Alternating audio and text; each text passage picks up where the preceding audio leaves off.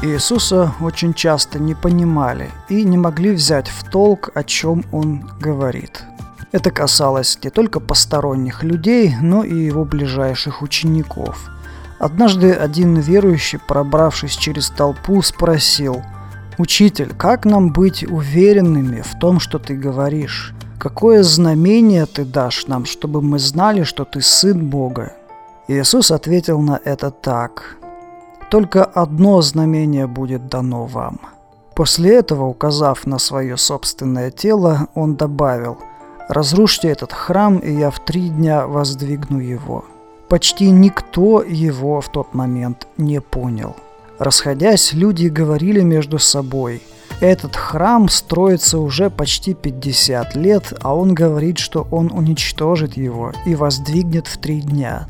Даже его апостолы не поняли значения этих слов и, возможно, не заметили, как Иисус показывал пальцем на себя самого.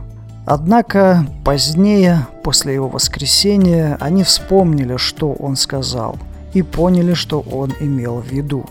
Иисус имел в виду, что на третий день после своей смерти он воссоздаст себе новое тело.